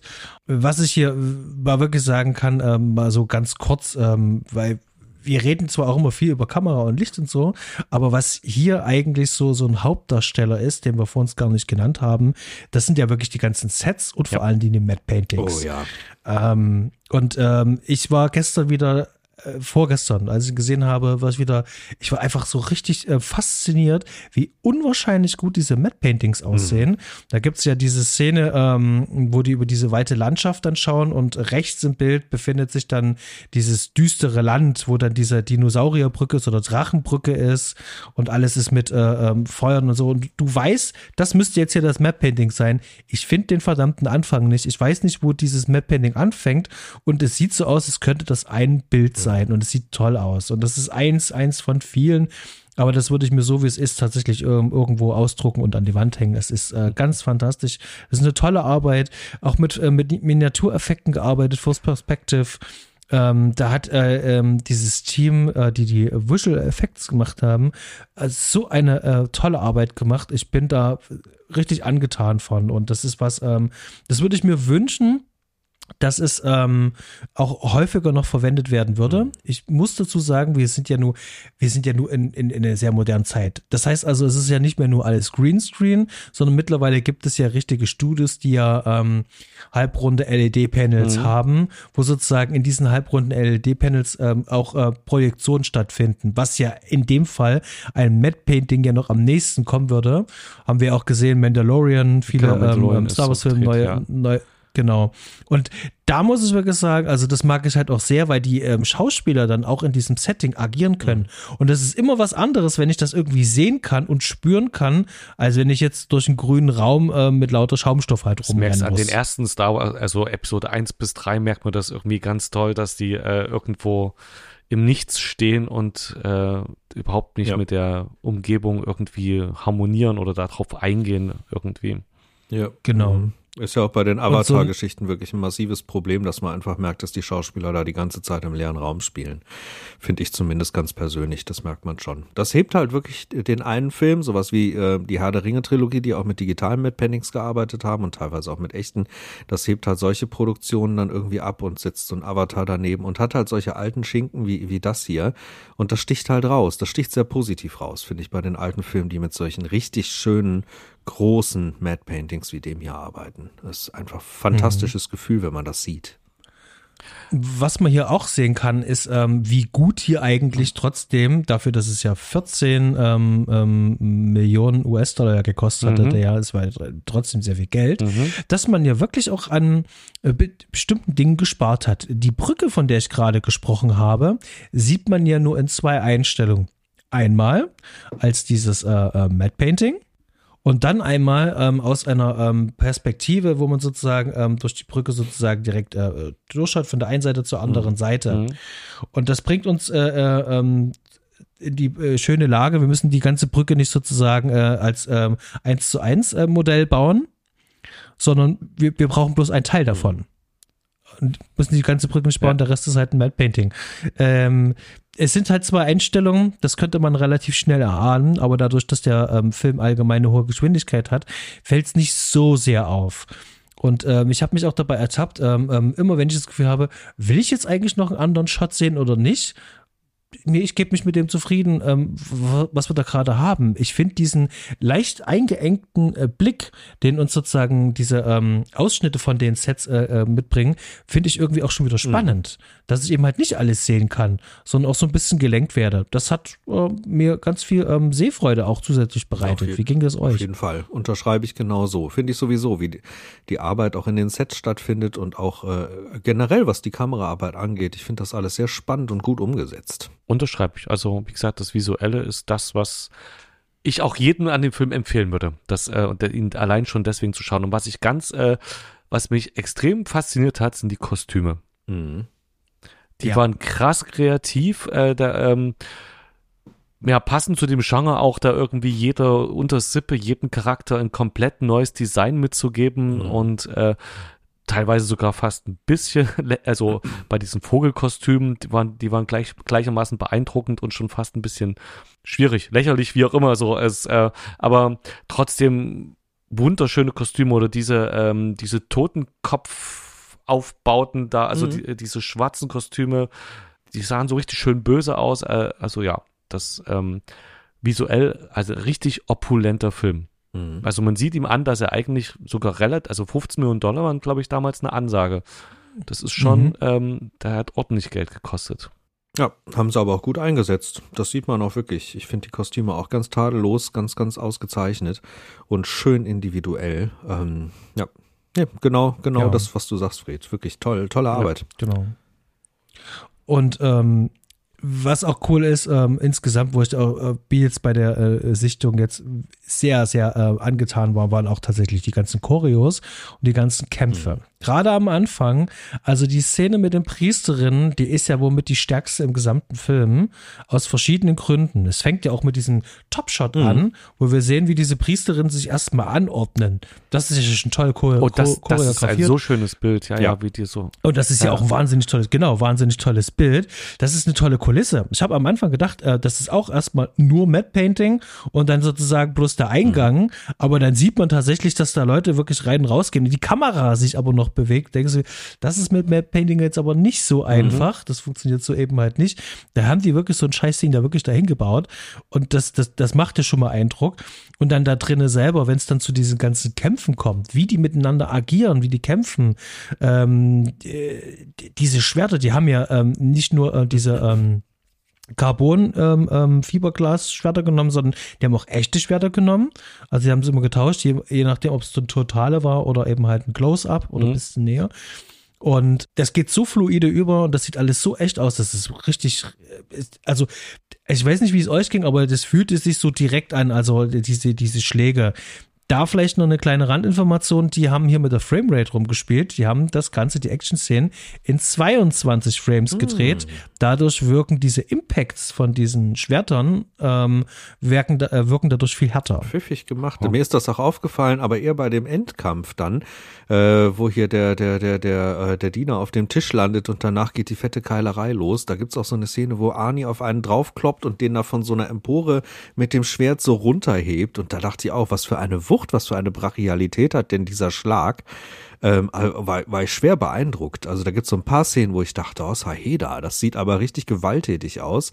Und das sieht auch, das sieht auch ganz echt so aus, als wenn das derbe weh tut wahnsinnig toll gemacht, die ganze Choreografie. Und ähm, da hat ähm, äh, Richard Fleischer gut daran getan, äh, tatsächlich auch den Choreografen das hier auch ähm, directen zu lassen. Also, dass das ähm, funktioniert und läuft, dass er das sozusagen noch ähm, überwachen muss äh, gute Entscheidung ähm, und sorgt ganz viel ähm, für, für wirklich tolle Stimmung halt auch in dem Film. Ich möchte noch mal ganz kurz ähm, über eine Szene sprechen ähm, äh, am Anfang. Äh, du sagtest vorhin so in der Wüste. Das äh, ist äh, die, die Ausbildung, die eigentlich überhaupt gar keinen Sinn macht, wenn sie sowieso schon so ein gottähnliches Wesen ist. Aber sei es drum, ich finde diese Ausbildung ja tatsächlich ja auch inhaltlich, ähm, also wirklich ähm, irgendwie sinnlos. und dann ruft auch das Schwert auch noch. Warum sollte das Schwert jetzt auch noch rufen? Mhm. Und ich finde sie auch, ähm, sie tut ja eigentlich gar nichts für den Film, außer dass da das Schwert ja eigentlich bloß äh, ähm, ihr übermittelt wird. Die hat die ganzen Sachen schon. Wie ging es euch mit dieser Szene? Ich finde die irgendwie, ähm, also ich gucke die mir halt gerne an, ja, aber die ist absolut, also die ist wirklich richtig Hohl. Für mich fühlt die sich so an wie eine Verneigung vor den Comic-Fans. Und da stecke ich jetzt nicht tief genug drin, um das verifizieren okay. zu können. Aber ich, ich könnte fast wetten, dass das ein Part aus irgendeinem Comic ist, dem da Tribut gezollt wurde. Ist jetzt mal eine Vermutung. Vielleicht weiß einer von unseren Hörern und Hörerinnen da draußen hm. mehr. Ähm, dann gerne mal schreiben. Ähm, kann ich nicht verifizieren. Aber also so, so hat sich das angefühlt. Mich hat das nicht gestört, überhaupt nicht. Ich mag dieses, dieses Set so gern und ich mag auch diesen Kampf so mhm. gern und ich finde auch diesen alten Meister und auch dieses kurze Gespräch. Und das Gespräch hat wiederum was das Gespräch, wo es darum geht, äh, dass sie Männern wieder vertrauen soll und sie macht dann noch den Witz mit ihm, dass sie ja nicht allen Männern misstraut und ihm dann da fast verschwörerisch zuzwinkert und so. Das, das, das trägt ja schon irgendwie zur Handlung bei, ne? Gerade wenn man an die Verbindung dann zwischen ihr und Kalidor dann später denkt. Äh, heißt er doch, ne? Meine Güte, ich schmeiß die Namen in diesem Ding auch immer mal ein bisschen durcheinander. Heißt? Kalidor, ja. ja. Kalidor, ja.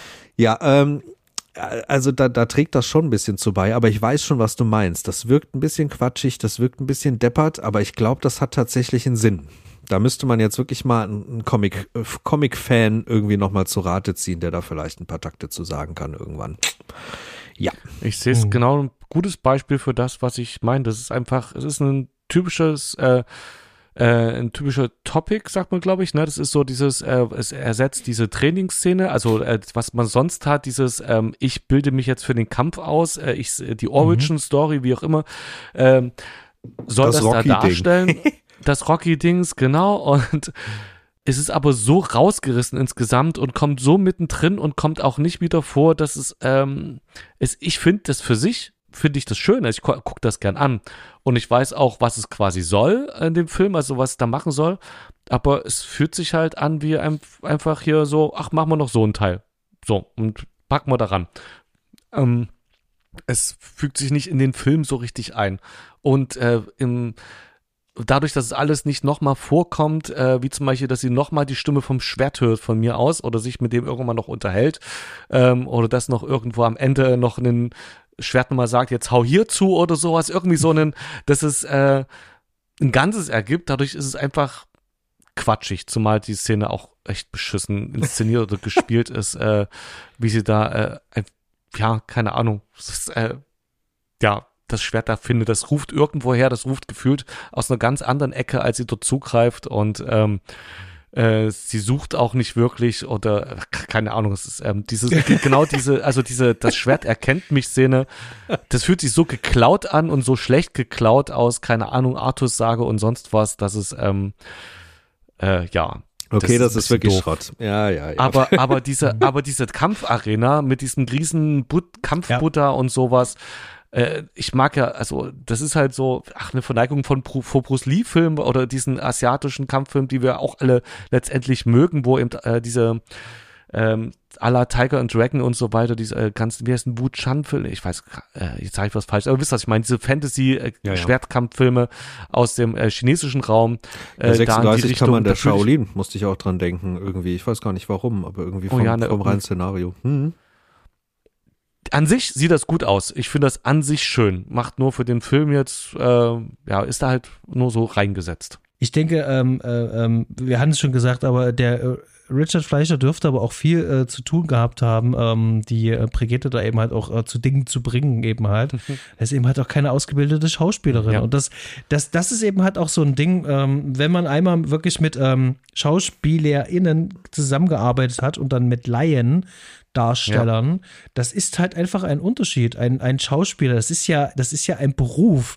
Und äh, da geht es ja eben halt auch darum, in bestimmten Situationen bestimmte Emotionen, bestimmte Gefühle ähm, hervorbringen zu können, um die eventuell beim Zuschauer äh, was evozieren zu können. Und sie kann das eben halt nicht. Sie kann nur in einen Modus halt gehen und da ist man halt limitiert. Ja. Und ähm, hier geht es sozusagen immer nur, lauf bitte von der einen Richtung zur anderen Richtung, guck mal bitte so.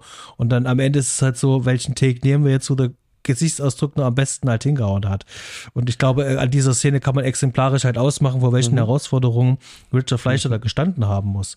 Und wenn man den Worten von äh, Sandel Bergmann, die ich übrigens für die bessere Rezonja gehalten hätte, weil es es halt auch äh, äh, ganz anders rüberbringen kann, ähm, war, ähm, dass es halt äh, eine Qual war, mit Brigitte Nielsen zusammenzuarbeiten.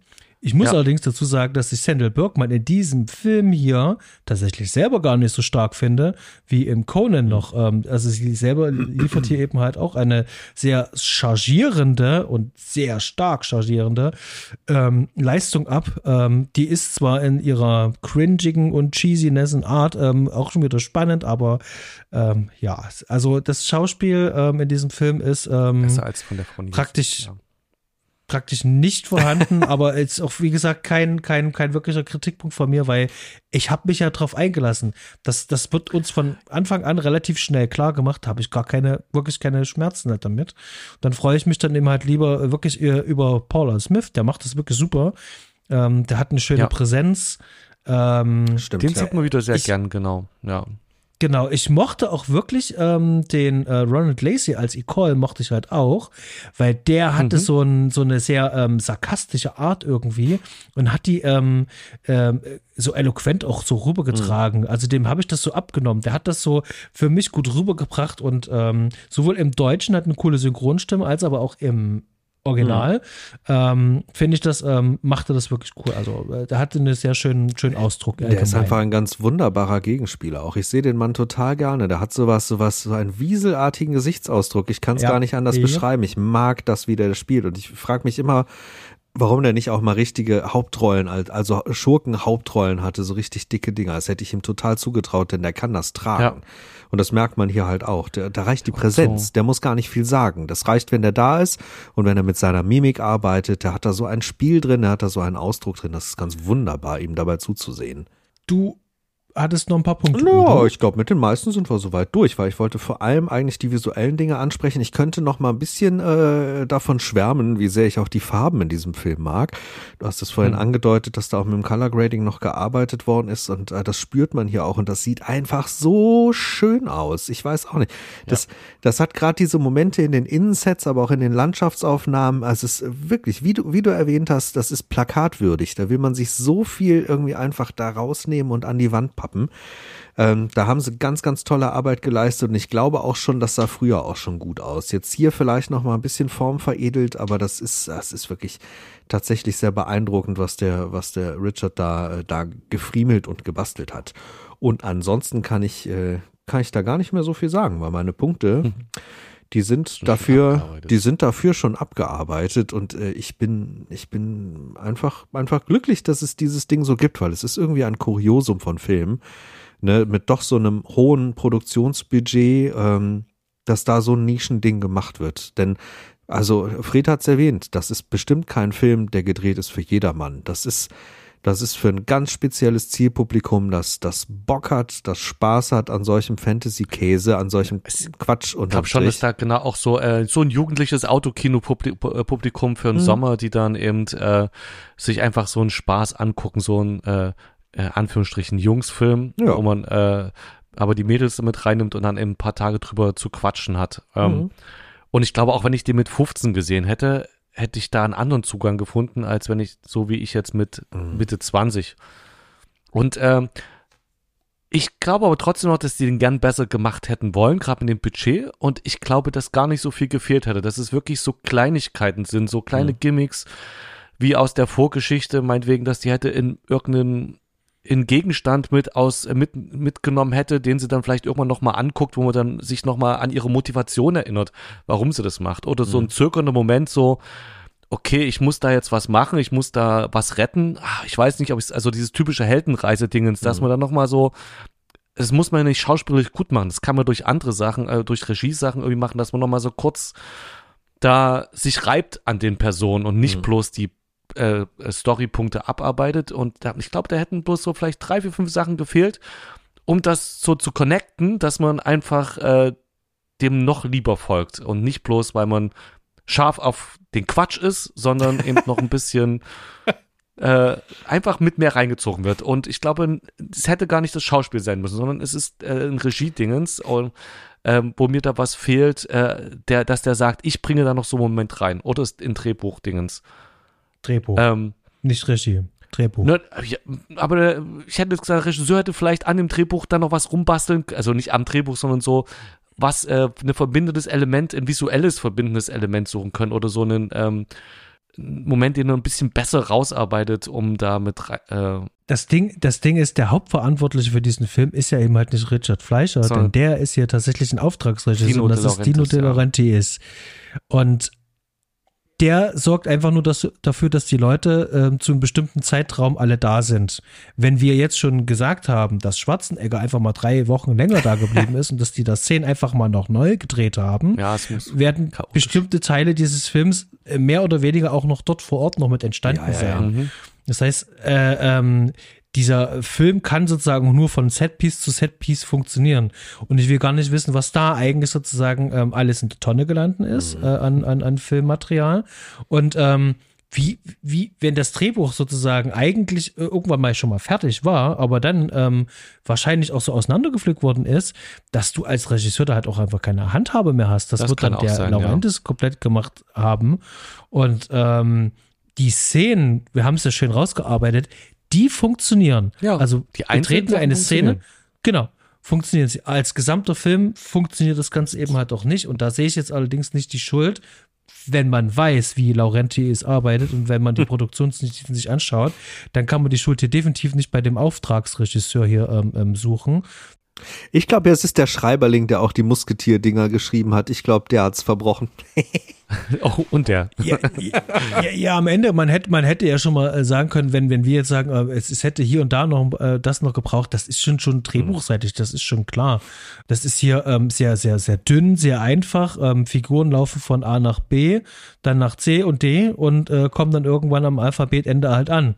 Und mehr ist das tatsächlich auch gar nicht. Und hier gibt es keine Höhepunkte. Wie gesagt, ähm, wir haben halt einfach das Ding mit ähm, dem mit dem Talisman mhm. halt. Ja. Dem wird halt mehr oder weniger hinterhergerannt. Die einen wollen den haben. Ich glaube, ja, also dann wird der, den geklaut, dann, ne? Also, ich glaube das genau, auch, dass hier der Richard Fleischer schlicht und ergreifend aus, aus sehr schwierigem Material unfassbar viel rausgeholt hat. Also ich würde dem da eher wirklich Tribut zollen, weil der hat das okay. irgendwie geschafft, aus diesem Käse auf dem Papier einen wirklich unglaublich gut aussehenden und dann doch an vielen Stellen einfach spannenden und witzigen Film zu machen.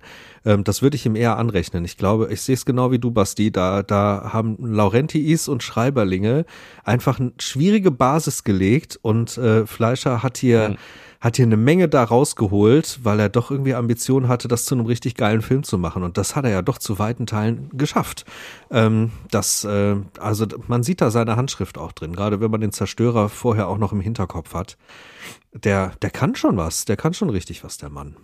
Ich würde sagen, ähm, ich glaube, ähm, mehr kommt heute nicht mehr zusammen. Nein. Ich glaube, das haben wir. Nein, nein, nein, nein. Ich würde vielleicht noch eine Kampfansage aussprechen. mhm. Für irgendwann in diesem Jahr äh, äh, lege ich euch vor die Füße, dass wir Sardos besprechen.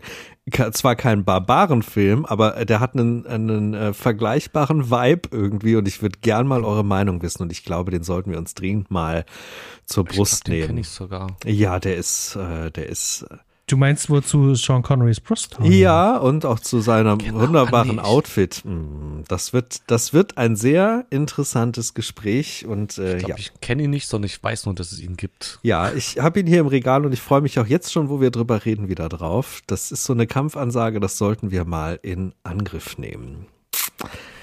so, eiskalt erwischt, Leute. Ich glaube, das Fazit, das können wir uns alle sparen. Das haben wir jetzt die letzten Minuten hier getan. Ihr draußen habt es ja auch vernommen, was wir von dem Film halten. Und ähm, also mehr kann ich nicht sagen. Wenn ihr euch den Film jetzt immer noch äh, anschauen wollt, äh, tut euch bitte den Gefallen, besorgt euch diese großartige ja. Studio-Kanal-Version. Die bringt's auf jeden Fall. Und ähm, mehr gibt es da gar nicht dazu zu sagen. Ähm, ihr wisst allerdings, was zu tun ist. Und zwar denkt an unsere ähm, Geburtstagsspecial, sprich voted. Vergesst es nicht. Ähm, lasst uns da einfach ein bisschen was zukommen. Äh, in den nächsten Tagen geht es bei Social Media ab. Da gibt es noch ein paar Posts, wie ich bereits gesagt habe. Ansonsten lasst uns bitte gerne mal wieder eine Apple-Bewertung da. Da würden wir uns sehr freuen. Lasst ein paar Punkte mhm. hier da. Ihr könnt uns auch ganz gerne, wenn wir die Posts absetzen, könnt ihr uns gerne ein paar liebe nette Worte dazukommen lassen. Habt ihr mal einen Wunschfilm, über den wir sprechen sollen? Lasst uns ebenfalls ein bisschen Lobkritiken mit allem drum und dran.